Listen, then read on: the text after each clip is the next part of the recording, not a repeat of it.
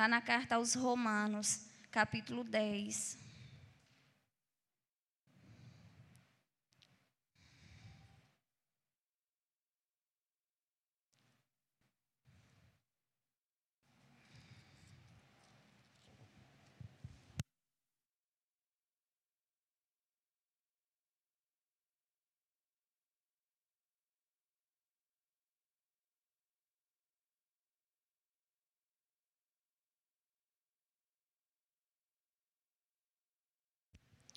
Vamos nos colocar de pé, igreja. Eu também já saúdo aqueles que estão nos acompanhando através da live. Que essa palavra também venha de encontro ao seu coração. E que nós, irmãos que estamos aqui, estejamos dispostos a, a ouvir, mas não somente ouvir, mas colocar em prática a maravilhosa palavra do Senhor. Romanos 10, nós vamos ler o versículo 1 e 2. Carta do apóstolo Paulo aos irmãos em Roma. Na verdade, essa carta foi escrita aos gentios. Diz assim, Romanos 10, cap, cap, versículos 1 e 2. Irmãos, o desejo do meu coração e a minha oração a Deus pelos israelitas é que eles sejam salvos posso testemunhar que eles têm zelo por Deus, mas o seu zelo não se baseia no conhecimento. Amém? Vamos orar. Senhor Jesus Cristo de Nazaré, nós te rendemos graças, Senhor, pela tua bondade, pela tua fidelidade, pelo teu amor leal, por estarmos mais uma vez aqui reunidos no teu nome. É motivo de alegria, é motivo de temor, Senhor, de estarmos diante da tua face, diante de um Deus tão maravilhoso, um Deus que é presente, de um Deus santo e é soberano. Obrigada, Senhor Jesus, por mais essa oportunidade de ministrar a tua maravilhosa palavra, Senhor. Toma os corações dos meus irmãos em tuas mãos, o coração daquelas pessoas que nos acompanham através da live as pessoas que nos visitam, Senhor, toma cada uma delas em tuas mãos. Assim como disse Paulo, Senhor, a pregação da tua palavra não, não consiste em sabedoria humana, Senhor, mas consiste no poder de Deus. Porque só a tua palavra, Senhor, tem poder de libertar o homem, tem poder de salvar, tem poder de purificar, Senhor, de regenerar, tem poder de dar vida nova, Senhor, a todo aquele que crê, Jesus. E a nossa oração neste momento é essa, Senhor. Coloca fé no nosso coração, Senhor. Que as pessoas que estão aflitas, que as pessoas que estão inquietas, que as pessoas que estão ansiosas possam descansar no teu cuidado, Senhor. Possam ouvir esta palavra, porque essa porção é para a tua igreja, Senhor. Essa porção é para todos aqueles que têm fome e sede da tua justiça, Pai. Tem misericórdia da minha vida. Usa-me tão somente como um instrumento da tua paz, Senhor. Mas tem mais misericórdia ainda dos meus irmãos. A tua igreja precisa ouvir a tua voz, Senhor. Tem misericórdia de nós, Pai. E obrigada por esta palavra, porque esta palavra ela tem todo o poder, ela tem toda a autoridade para transformar o mais vil pecador, Senhor. Esta palavra que será pregada, Deus, vem do trono da tua glória, Pai, porque não, não é a minha palavra, Senhor. Não são as palavras dos meus irmãos, não são as palavras de teólogos, ó Deus, mas é a palavra do Deus vivo, do santo e do, e do guarda de Israel. Toma as nossas vidas em tuas mãos, Senhor, e derrama graça e misericórdia sobre nós neste momento. Amém? Podem sentar, irmãos. Então, hoje, amada igreja, nós iremos meditar na carta aos Romanos, no capítulo 10, do versículo, os versículos 1 e 2. Né? O foco vai ser o versículo 2, onde o apóstolo Paulo diz aos israelitas, ao povo judeu: Posso testemunhar que eles têm zelo por Deus, mas o seu zelo não se baseia no conhecimento. Em outras traduções, tem é, em entendimento no lugar de conhecimento. Em Romanos 10, irmãos, o apóstolo Paulo, ele segue fazendo uma defesa ao evangelho, né? defendendo que Jesus Cristo é soberano, é o Messias e é o filho de Deus. Paulo segue fazendo essa defesa, deixando claro que a sua vontade para aquele povo é que o Senhor Jesus fosse é, reconhecido como verdadeiro é, Messias e que fosse aceito por aquele povo. E a minha mensagem nesta noite é justamente essa: que o Senhor Jesus Cristo possa tocar os nossos corações e essa palavra seja aceita. Porque, irmãos, às vezes nós ouvimos a palavra e essa palavra ela não penetra no nosso coração. Ela bate e volta, ela não entra. A palavra do Senhor diz que é o Espírito Santo de Deus que dá toda a condição ao homem para que ele crê, para que ele esteja na presença do Senhor. Mas cabe a nós, irmãos, cabe a nós que estamos aqui desejar que essa palavra entre, desejar que essa palavra transforme a nossa vida. Amém? No capítulo 10 da carta aos Romanos, é, o livro de o, a carta aos Romanos, toda ela, toda ela é uma defesa ao Evangelho de Cristo Jesus. Paulo ele tem se esforçado, ele tem estudado para mostrar ao seu povo, à sua descendência, que Jesus é o Messias, porque nós vamos ver que Paulo amava aquele povo. Ele não estava apenas pregando a pregação de Paulo, como ele mesmo diz, não consistia em palavras de sabedoria humana, mas consistia no poder de Deus. Mas o, evangelho que Paulo pregava para aquele povo era banhado em amor. Porque só quem é digno de pregar essa palavra, meus irmãos, é aquele que verdadeiramente ama, aquele que já foi amado pelo Senhor, e esse amor é liberado, esse amor é estendido para as demais pessoas. E Paulo, aqui no capítulo 10 da carta aos Romanos, ele explica que a justificação pela lei é infundada, pois a justificação deve se dar pela fé. Aqui Paulo faz é, essa defesa, que aquele que crê em Jesus Cristo será salvo. No capítulo 9, a partir do versículo 30, já entra, já dá uma, uma introdução ao que nós vamos ler no, no capítulo 10. E como é que se dá essa, essa justificação, essa amostra do, do Evangelho de Jesus Cristo? Paulo ele usa de textos né, do Antigo Testamento para mostrar que de fato e de verdade aquele Jesus que veio sobre a face da terra é o verdadeiro Deus, é o Messias judeu.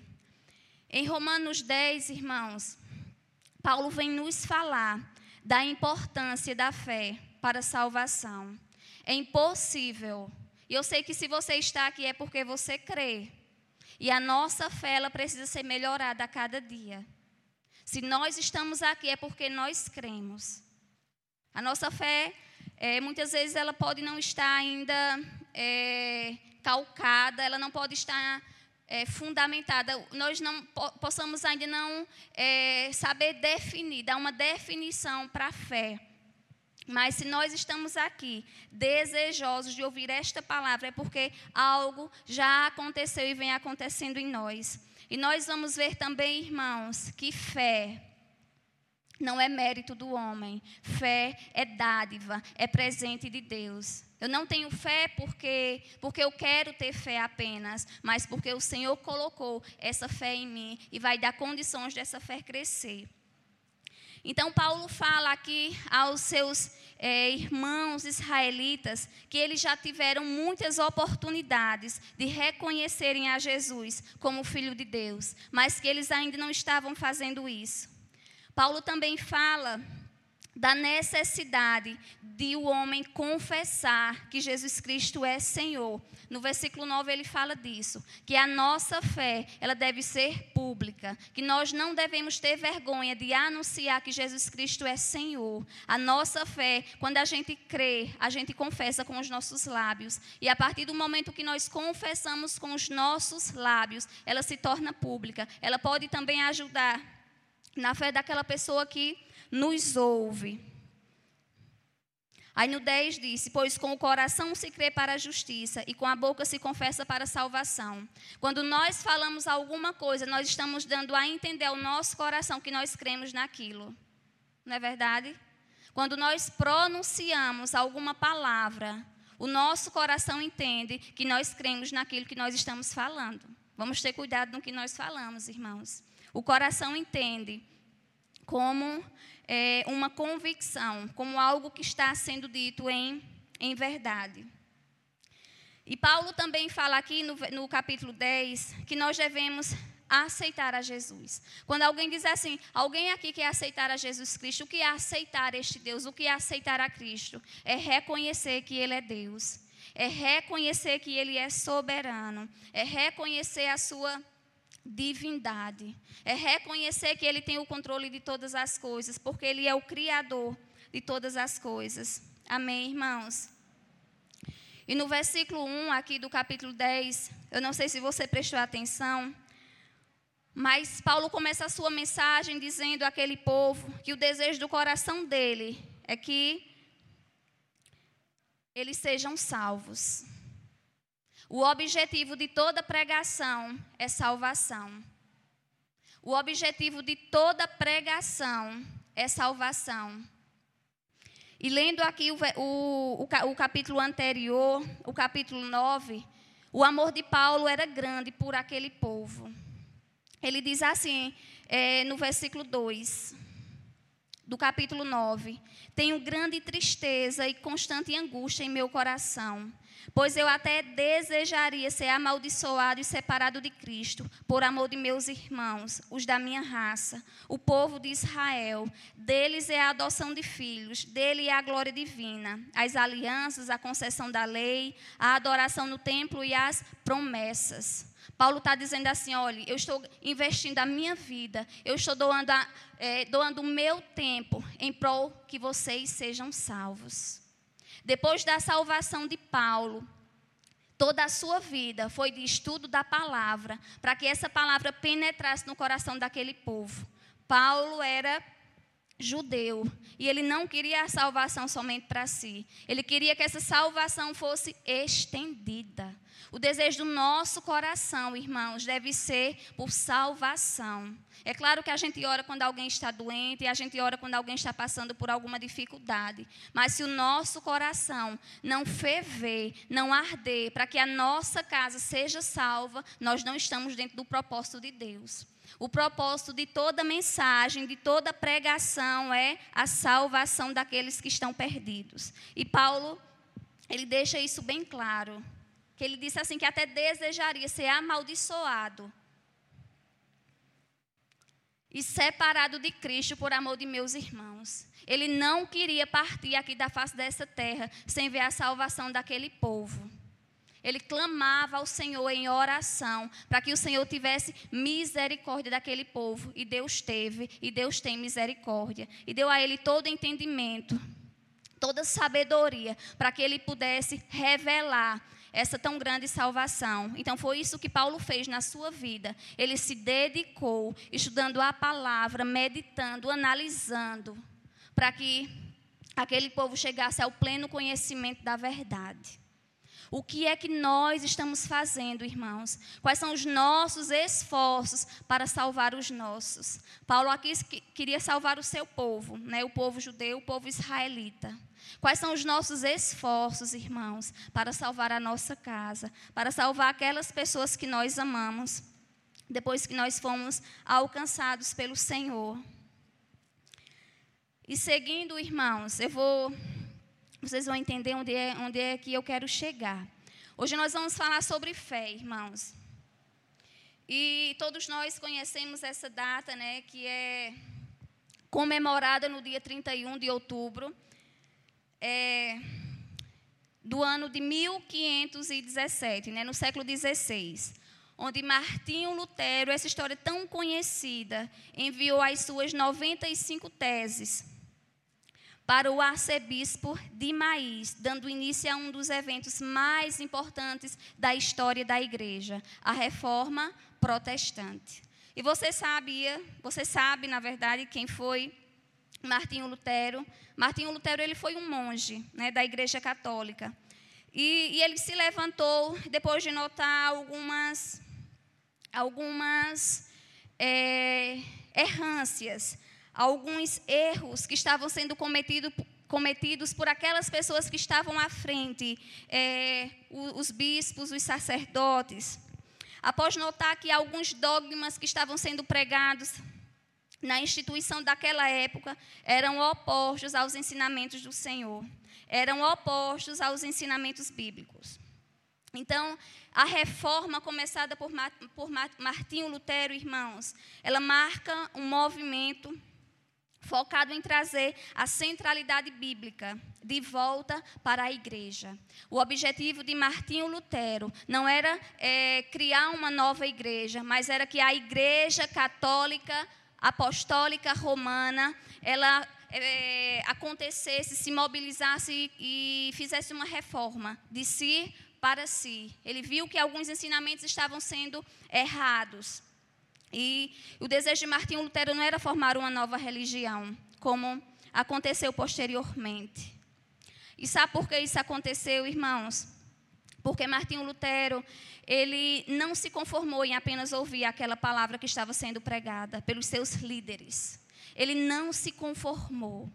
Ele ouvia, e ele tinha curiosidade, algo inquietava o seu coração, de que aquelas coisas que estavam sendo pregadas não eram exatamente daquela maneira. E o que foi que ele fez?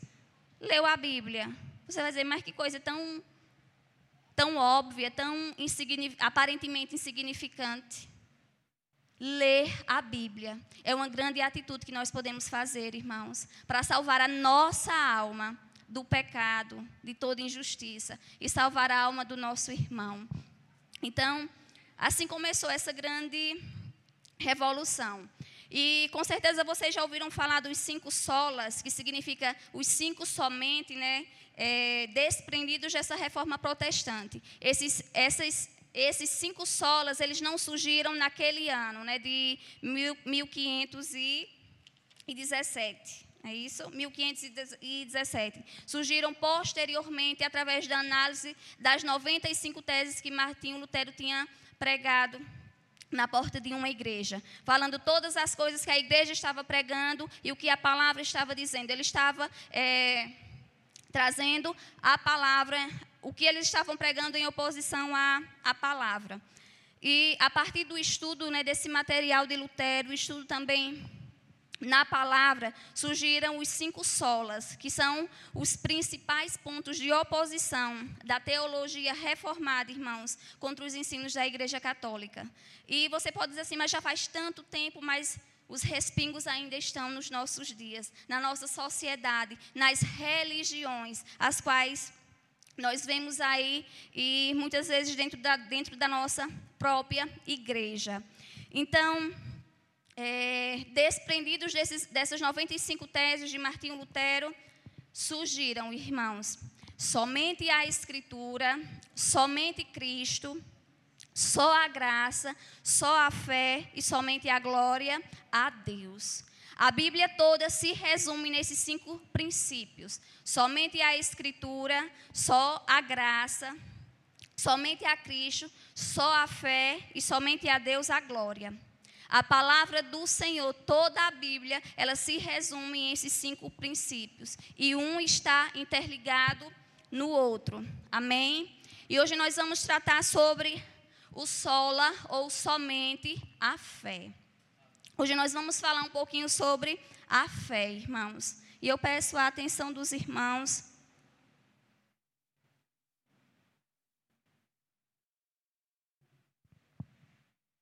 para nós, para que nós possamos entender o texto aqui de Paulo. O que é que significa essa, esse somente a fé? É uma reafirmação, igreja do Senhor, que a justificação é somente pela graça, somente por intermédio da fé e somente por causa de Cristo. Amém? E o que estava acontecendo naquele tempo, irmãos? Estavam pregando lá em 1517 que somente a fé não salvava, né? É preciso a fé e mais alguma coisa, mais o esforço humano para que a obra do Senhor ela fosse concretizada na vida do homem. Então, esse movimento, ele nega que a justificação se baseie em qualquer mérito humano, em que, nós, em, em que em nós possa ser achado. Nós somos salvos, como diz a palavra, pela pela pela graça, né? Nós somos salvos pela graça mediante a fé. E você pode dizer assim, mas isso é fácil é, compreender isso. Agora é, é, é fácil, mas Antes não era. Por quê? Porque toda uma, uma religião que se formou, né, que se fundou no princípio de que o, o homem de que Deus precisa da ajuda do homem para que ele próprio se salve. E era justamente isso que Paulo estava querendo dizer àquele povo. Aquele povo que conhecia a palavra. Aquele povo que era é, mestre né, nos ensinamentos e ainda estava achando que eles iriam ser salvos somente pela obediência à lei. Somente pela obediência à lei.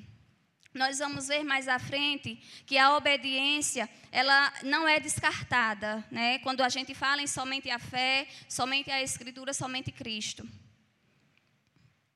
Aí Paulo diz assim, irmãos, no versículo 2: Posso testemunhar que eles têm zelo por Deus. As pessoas religiosas, elas têm fé, elas têm fé.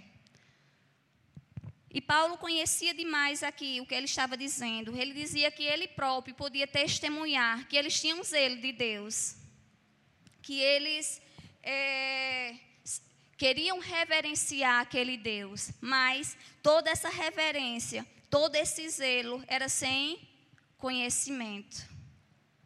Toda religiosidade, né? toda, toda doutrina que não se baseia no conhecimento da palavra é sem entendimento. Não é uma fé sólida. E Paulo queria falar aquilo para aquele povo. Porque Paulo já tinha pertencido, Paulo pertencia né, aos judeus, aquela linhagem. E Paulo sabia como ele antes havia sido zeloso para com a lei. Fazia de tudo para cumprir os mandamentos, mas o seu coração estava distante de Deus. Por quê? Porque ele não tinha entendimento. A, a, a graça né, manifesta através do Espírito Santo ainda não tinha sido derramada sobre a sua vida. Então, sem a graça do Senhor Jesus Cristo sobre a vida do homem, é impossível que o homem entenda. Por mais sábio que ele seja, por mais zeloso, por mais religioso que ele seja, se a graça de Deus não for manifesta sobre a vida deste homem, ele vai estar pregando mentiras. O seu conhecimento não vai ser, não vai ser baseado na verdade dada por Deus.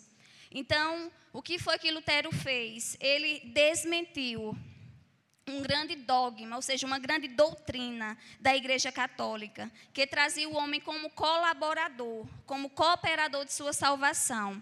Se você trouxer isso, você vai ser salvo. Vai faltar só mais alguma, mais alguma coisa. Né? Nós sabemos que a salvação é um processo, mas não depende de nós, depende da graça do Senhor Jesus Cristo sobre a nossa vida. E naquele tempo estavam sendo cobradas as famosas indulgências. Você quer ser salvo? Dê isso para o reino. Você quer ganhar o céu? Dê isso para o reino. Você quer que fulano que já morreu é, tenha salvação? Dê isso para o reino. E as pessoas acreditavam. Por que acreditavam? Por falta de entendimento por falta de conhecimento da vontade de Deus. Quando não há conhecimento, como diz a própria palavra, o povo faz o quê? O que, é que acontece com o povo? O povo perece. Sabe por quê? Muitos aqui que estão na casa do Senhor estão perecendo por falta de conhecimento do Senhor Jesus. Os jovens perecem por falta de conhecimento. As mulheres e os homens perecem por falta de conhecimento. Agora, esse conhecimento está ao nosso alcance.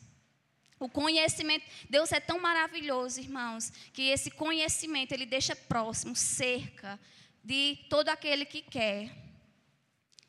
Então, Lutero deixou claro que ninguém é salvo pelas obras, pelas obras, por aquilo que faz. mas sim pela obra de Deus, por intermédio do seu Filho. A salvação ela é recebida mediante a fé. E se a gente for parar para pensar, é mais ou menos assim. Difícil de aceitar ganhar alguma coisa sem ter dado outra em troca, não é verdade? Não é, não é? É assim com vocês também. Mas eu não dei nada, estou recebendo isso. Não é difícil receber a graça? A nossa consciência está o quê? Não, eu, eu tenho que merecer para receber, para alcançar. E com Jesus não é desse jeito. Ele sabe que nós não merecemos. Ele sabe que se fosse para, para cumprir todos os mandamentos que está na Sua palavra, a gente já estava perdido. Porque quem é que não peca, irmãos? Quem é que não cai? Quem é que não erra? Quem é que não se desvia? mas pela graça e pela misericórdia do Senhor nós estamos aqui, porque Ele nos dá chance. Ele nos dá a chance de o buscar, de, termos, de alcançarmos conhecimento que vem da sua parte. Então, a salvação não é pelas obras, não é por aquilo que nós fazemos, não é pelos serviços que nós prestamos. Porque se fosse assim, como diz a própria palavra, a gente ia se vangloriar, não é? Não é verdade? A gente é assim, o homem é assim. Então eu fiz isso, mereço. Eu fiz, no mundo é assim. As coisas do mundo, né, é desse jeito. A gente ganha alguma coisa por merecimento. A gente passa em uma prova se estudar. A gente passa num concurso se estudar. É por merecimento. Mas na casa do Senhor é por graça. É por misericórdia. Por isso que tem. Por isso que as pessoas não vêm muitas vezes. Por quê? Porque é de graça. Porque é de graça. As pessoas não gostam do que é de graça. Elas gostam daquilo que aparentemente traz glamour, aquilo que possa ser oferecido algo em troca. Eles tentam baratear, irmãos, a graça recebida da parte do Senhor. Então, é, repetindo aqui, a justificação, a nossa justiça. O que é justificação? Eu sou pobre, miserável, pecador. Eu preciso ser justificado, eu preciso ser perdoado. E eu preciso me sentir perdoado pelo Senhor. Então, essa justificação é somente pela graça, somente por intermédio da fé. Eu preciso crer que de fato e de verdade eu sou perdoada. E graça e fé, somente através de, de Jesus Cristo. A fé, irmãos, ela é o elemento indispensável na vida do servo de Deus. Por quê? Porque a gente só ora se a gente tiver fé, não é verdade? Às vezes a nossa fé está por um fio, mas a gente ainda ora. E se a gente ainda ora é porque a gente sabe que aquele a quem nós estamos clamando pode. Então, pela graça, como diz lá em Hebreus 11, 6, porque pela graça sois salvos, por meio da fé. Sem fé é impossível a gente agradar a Deus, irmãos. Eu sei que tem muita gente aqui que ainda não tem fé.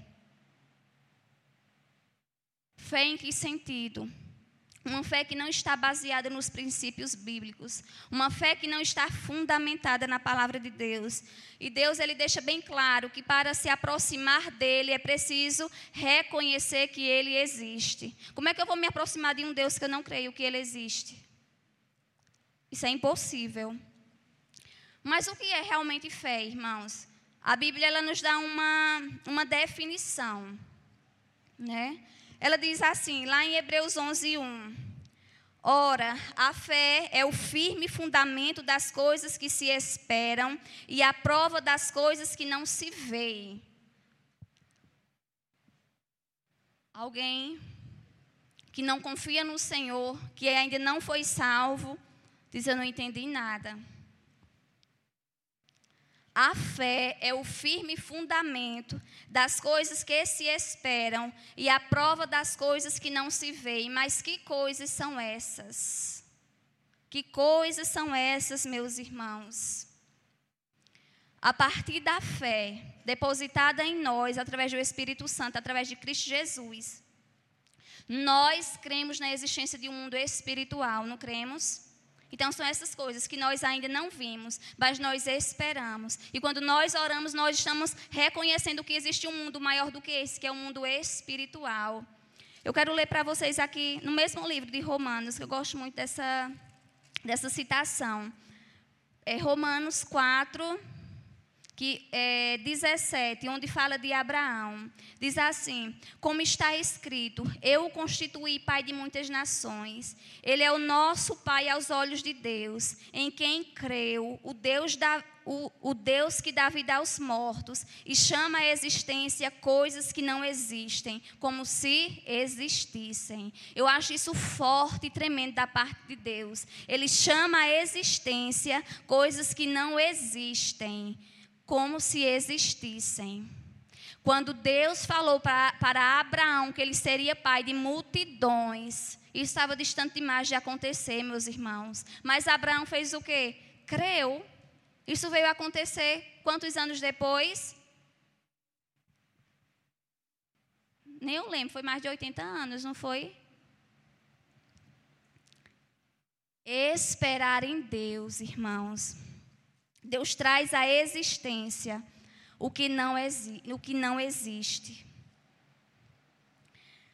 Quando fala, quando Hebreus aqui fala, né, que a fé, essas coisas que a gente que a gente espera, mas que nós ainda não estamos conseguindo ver com os nossos olhos, nós estamos falando, declarando da existência de um Deus que tudo pode, irmãos. De um Deus que governa todas as coisas, que tem o controle de todas as coisas, que é dono do universo e é dono também da nossa vida. Quando nós cremos, nós estamos dizendo: Deus, eu creio, Senhor, que tu existe. Eu creio que existe um mundo maior do que esse e que nos espera. Eu creio em um céu, Senhor, como diz a tua palavra eu, eu não sei, eu não consigo imaginar como vai ser o céu. A tua palavra nos dá apenas algumas pistas, mas eu creio na existência desse céu. Isso é fé. Fé no que diz a palavra.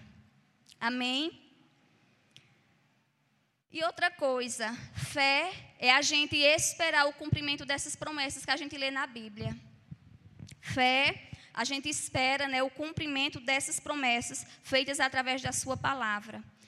Então, a fé, irmãos, por mais abstrata que ela seja, não existe um, um, um conceito palpável né, do que seja fé.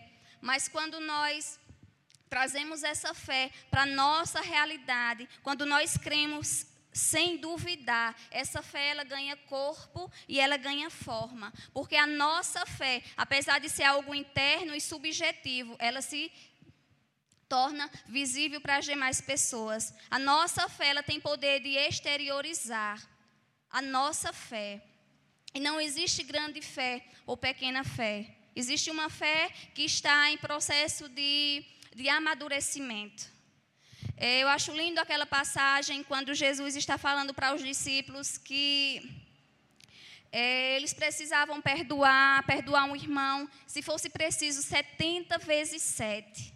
Aí Pedro, Pedro não diz né, que, que não fará isso.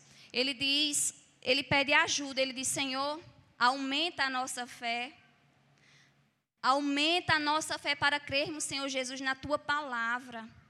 Para que nós possamos imaginar né, essas coisas que nós temos lido e ouvido, para que elas, essas coisas elas possam acontecer na nossa vida, para que tu possas trazer à existência essas coisas que ainda não existem aqui, mas que tu já arquitetasse nos teus planos, Senhor, e faz essas coisas, Senhor, se concretizarem no mundo físico. Assim deve ser a nossa oração, irmãos. Quando nós oramos por salvação, nós estamos dizendo ao Senhor que por mais que essa salvação venha a demorar, aos nossos olhos nós ainda cremos. Você crê que a sua família vai ser salva? Você tem orado, você tem investido. Às vezes a gente se esquece, irmãos. A gente tem ouvido aqui palavra em cima de palavra. E nós, e, e nós sabemos, eu não estou é, jamais é, dizendo que nós não precisamos ouvir esta palavra, mas muitas vezes nós ouvimos, ouvimos, ouvimos e parece que já estamos fartos. Como diz aquele provérbio, né, que o faminto deseja o quê? Não, para aquele que está de barriga cheia, dispensa até o mel. Não é verdade? Nós, nós temos ouvido essa palavra, irmãos, e muitas vezes não temos creditado fé naquilo que nós estamos ouvindo. E como é possível, irmãos, obtermos fé? A verdadeira fé, irmãos, ela não pode vir de outra maneira, se não for através do estudo e leitura da palavra. É impossível eu ter uma fé fundamentada, eu ter uma fé sólida, se essa fé ela não for baseada na palavra. E Romanos, no capítulo aqui que nós estamos lendo, Romanos 10, 17, diz que a fé ela vem pelo quê? Pelo ouvir. E o ouvir da palavra de Deus. Se nós queremos que a nossa fé aumente, nós precisamos ouvir esta palavra. Não somente ouvir, mas dar ouvidos, dar crédito. Porque às vezes as pessoas estão falando conosco e a gente não sabe nem o que, é que estão dizendo, não é verdade? A gente está só olhando assim. E depois, foi mesmo que Fulano disse? É preciso dar ouvidos, dar atenção à palavra que está sendo pregada. A nossa fé ela também não pode ser uma fé irracional. Ah, porque você crê? Eu creio porque creio. Não. A fé não é burra, irmãos. É, eu gosto de uma frase né, que, a, que a pastora Camila Barros é, falou sobre fé. Ela disse que fé não é o que a gente sente, é o que a gente sabe. Entenderam? Fé não é o que a gente sente, é o que a gente sabe. Muitas vezes a sua fé está se baseando aqui só em uma palavra que você escuta domingo Domingo sim, domingo não, domingo de oito em oito dias. Você fica querendo é, colocar sentimento na fé. Ah, eu não senti nada. E a gente é enganado. O coração do homem não é enganoso. A fé não é para se sentir. Ah, hoje eu senti, hoje eu não senti. Não, não é assim. A fé é para a gente conhecer, é para a gente saber. Porque nós cremos, porque eu sei que já está prometido. Porque eu sei que a palavra diz isso e eu posso orar pedindo isso também. Porque a palavra diz que eu posso pedir. Então a fé não vamos sentimentalizar, irmãos, a fé. Às vezes a gente escuta um louvor bonito, a gente se emociona, a gente se arrepia. É bom, é, mas não passou daquilo, não é verdade? A nossa fé ela precisa estar fundamentada no conhecimento da palavra, irmãos. E é, não sei se vocês já escutaram, com certeza já. É o termo, o termo secularização da fé. Né? É um termo mundano. Né? A gente está secularizando a fé. O que quer dizer isso? A gente está dando lugar é, a algumas crenças do mundo. O movimento, a secularização é um processo de mundanização, transformando aquilo que é urgente, né, que é a busca de Deus, em coisas sem importância. Às vezes a gente vem para a igreja, nada acontece na nossa vida. Como eu já disse, a palavra não penetra, porque a gente está só vindo. A gente não está colocando em prática essa palavra que está sendo ensinada. A gente não vê irmãos querendo aprender, a gente não vê irmãos querendo participar dos cultos de oração, a gente não vê irmãos querendo crescer na graça e no conhecimento de Deus. Isso é muito triste. Isso é triste, irmãos. Cadê os irmãos aqui na EBD, meus irmãos? Cadê os filhos? Cadê os seus filhos aqui na EBD? Os seus netos, os seus sobrinhos? Cadê você aqui na EBD no domingo de manhã para aprender do Senhor? Que fé é essa? Cadê você aqui no culto de oração, no culto de doutrina? Qual é, qual é, qual é a doutrina que você se, se baseia, que você se fundamenta? O povo de Deus precisa crescer na graça e no conhecimento do Senhor. E o conhecimento, ele, ele é aberto, ele é oferecido para todo aquele que, que desejar. Então, nós estamos dando lugar, irmãos, a, a muitas coisas na casa do Senhor, nós estamos colocando muitas coisas no lugar do Senhor, do lugar que é só de Deus. E Deus, aí eu lembro daquele texto, que é uma pancada assim para mim, que é meio que me dá um murro, que é Mateus 6,33. Buscai primeiro o reino de Deus e as suas justiças, e todas essas coisas vos serão acrescentadas. O povo de Deus tem feito isso? Não. O povo de Deus tem colocado o reino de Deus aonde? Quando dá para fazer, quando pode. O reino de Deus, irmãos, deve ser priorizado. Eu estou dizendo isso porque é um murro para mim. Porque toda vez que eu lembro que eu não estou vivendo da forma que era para viver diante do Senhor, isso deve causar tristeza no nosso coração. Isso deve causar arrependimento em nós. O nosso desejo, irmãos, deve ser crescer na graça e no conhecimento do Senhor. Nós sabemos que ainda nós não alcançamos a perfeição, mas é possível a gente fazer a vontade de Deus. É possível a gente andar em santidade. É possível o Senhor se agradar de nós. Eu fico conversando com Gil em casa. Quando Deus fala de Jó, tá vendo? Falando é, com o diabo, tá vendo ali o meu servo Jó, homem fiel, justo. A gente diz assim, mas será que o que é que Deus. Qual era o conceito que Deus ia ter de nós quando olhasse assim para a nossa vida? Você já pensou? Já pensaste, Jeremias, se Deus olhasse para tu, o que é que Deus ia dizer? Para Gil, para mim. O que é que Deus ia dizer ao meu respeito? Meu Deus. Ai, como é bom depender da graça do Senhor. Depender da sua tão grande misericórdia, irmãos.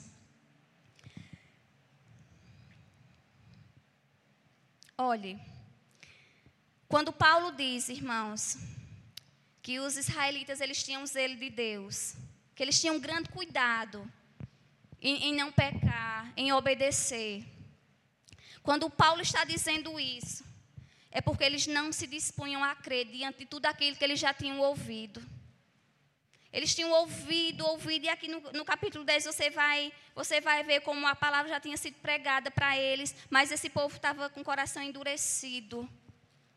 Você pode estar tá aqui nem, nem ouvindo o que eu estou falando, nem dando crédito. E do mesmo jeito era o povo israelita quando Paulo estava falando. Paulo, com tanta eloquência, cheio do poder de Deus, falando para aquele povo, se entristecia. Por quê? Porque eles não se dispunham a crer. Eles não se dispunham a crer no que estavam ouvindo. O entendimento deles estava fechado. Eles estavam resistindo diante de Deus. A gente é resistente demais, irmãos, para a mudança. A gente é resistente, a gente é casca grossa para a mudança. A gente não reconhece os nossos erros, a gente não quer reconhecer. A gente sabe que a gente precisa da graça e, do, e da misericórdia do Senhor, mas a gente resiste. Oh, é preciso mudar isso, eu estou ouvindo, mas eu não vou mudar. Eu estou ouvindo essa palavra, é para obedecer, mas eu não vou obedecer. Se Jesus voltar hoje, você não vai para o céu. Se o Senhor Jesus Cristo vier buscar a sua igreja do jeito que você está, você não vai. Eu não vou se eu não mudar. Eu não vou se eu não tiver o meu coração transformado, restaurado a cada dia através dessa palavra. A palavra do Senhor, por que, ela é tanto pregada? Porque se Jesus voltar, o, o desejo do coração do Senhor Jesus é que a gente vá com Ele. Mas o coração do homem é resistente. E você sabe o que é fé? Fé é ceder. Ceder à vontade de Deus. Fé é aceitar que essa palavra é para mim. Fé é se submeter à palavra de Deus. Você tem fé? Você se submete, você cede, você é obediente, senão a sua fé não está fundada na palavra. A nossa fé, irmãos, ela precisa estar fundamentada nos princípios da palavra. Então, tem pessoas que, por mais que ouçam, não se submetem. Vão vir para a igreja em 2050 do mesmo jeito. A gente não vê uma mudança. A gente não vê se levantar do banco e dizer: Senhor, eis-me aqui. Tem pessoas que não ouvem. Tem pessoas que não dão lugar ao Senhor. Mas a palavra continua sendo pregada. Tem pessoas em que a religião e não Cristo está enraizada no seu interior. Ela mata e morre, mas não está disposta a reaprender, a recomeçar. Por quê? Porque aprendeu assim assado. Eu não quero fazer diferente. Vá para a palavra. Se a palavra lhe, lhe impulsionar, você mudar, você mude. A religião, irmãos, ela não é maior do que Cristo. Ela não deve ser maior do que Cristo. Essa igreja batista que eu amo, que eu zelo, que eu tenho o maior carinho por ela, for ao contrário do que diz a Escrituras, o que eu devo fazer? Sair dela. Por quê? Para que eu não me perca. A religião, ela não pode ser maior do que Cristo. A nossa fé, irmãos, ela precisa estar fundamentada na verdade. E o que é a verdade? João 17, 17. A tua palavra é a verdade. A tua palavra, Senhor, ela é a verdade. Para onde nós iremos, irmãos? Longe desse Deus maravilhoso, se só nele nós encontramos vida eterna, se, se só nele nós encontramos restauração e cura para nossa alma.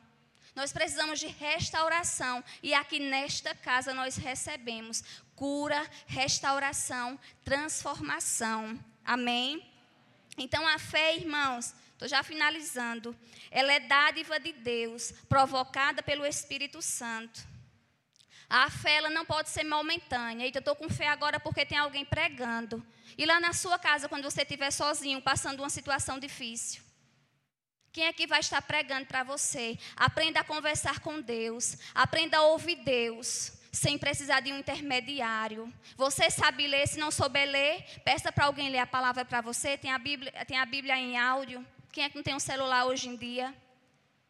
A gente não precisa de um intermediário para ter encontro com Deus, irmãos. A gente não precisa, nós temos livre acesso ao Senhor. Não deixe para ouvir a palavra do Senhor somente quando alguém estiver pregando. Você vai morrer, a sua fé vai morrer, você vai desmoronar. A sua fé ela não pode ser momentânea, somente até o final da pregação. Eita, já estou sem fé, já estou desanimado. Tem gente que é assim. Saiu, botou os pés fora da igreja e já está desanimado. Jesus. A nossa fé, irmãos, ela deve ser alimentada dia após dia. Através da oração, através da leitura da palavra. Eu gosto daquele corinho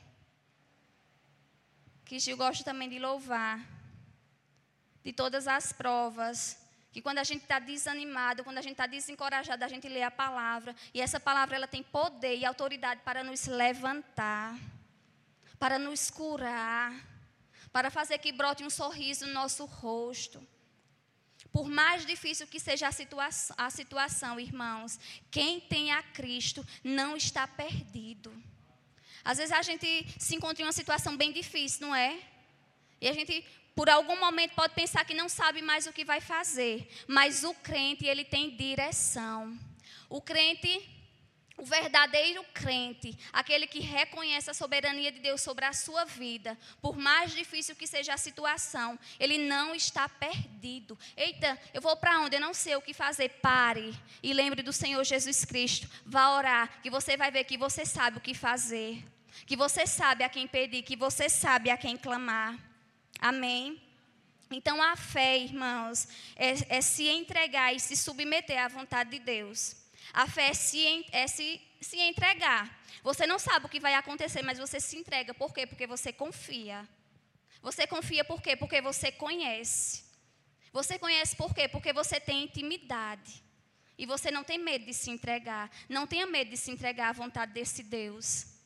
O que é que faz a palavra? A palavra ela apenas vai te desviar do mal. Ela apenas vai livrar, livrar a tua alma da condenação eterna. E outra coisa que o Senhor colocou no meu coração: fé é entregar-se ao serviço por amor ao próximo. A fé, eu não falei que ela, ela é exteriorizada. Como é? Eu preciso provar a minha fé? De jeito nenhum. Mas o que eu faço, né, vai mostrar. É, o meu amor ao próximo, o meu amor ao reino, o meu amor ao, ao serviço. Tem pessoas que não querem se comprometer com o reino de Deus, pessoas que ainda não entenderam o propósito, e isso é triste na casa do Senhor. Muitas vezes nós somos chamados para alguma coisa, a gente não sabe o que vai fazer, a gente não sabe, não sabe. Mas o que, é que a gente faz? A gente ora e a gente confia e a gente se entrega. Porque a gente não confessou que a nossa vida é do Senhor? Se a nossa vida é do Senhor Jesus, Ele tem controle, não tem? Então Ele não vai nos deixar perdido. Ele vai nos dar a direção, Ele vai nos dar a condição, Ele vai nos dar é, a condição, de fato, de fazer aquilo que nós temos para fazer. E a fé, irmãos, para terminar, como é que a gente aumenta a nossa fé? À medida que se conhece a Deus.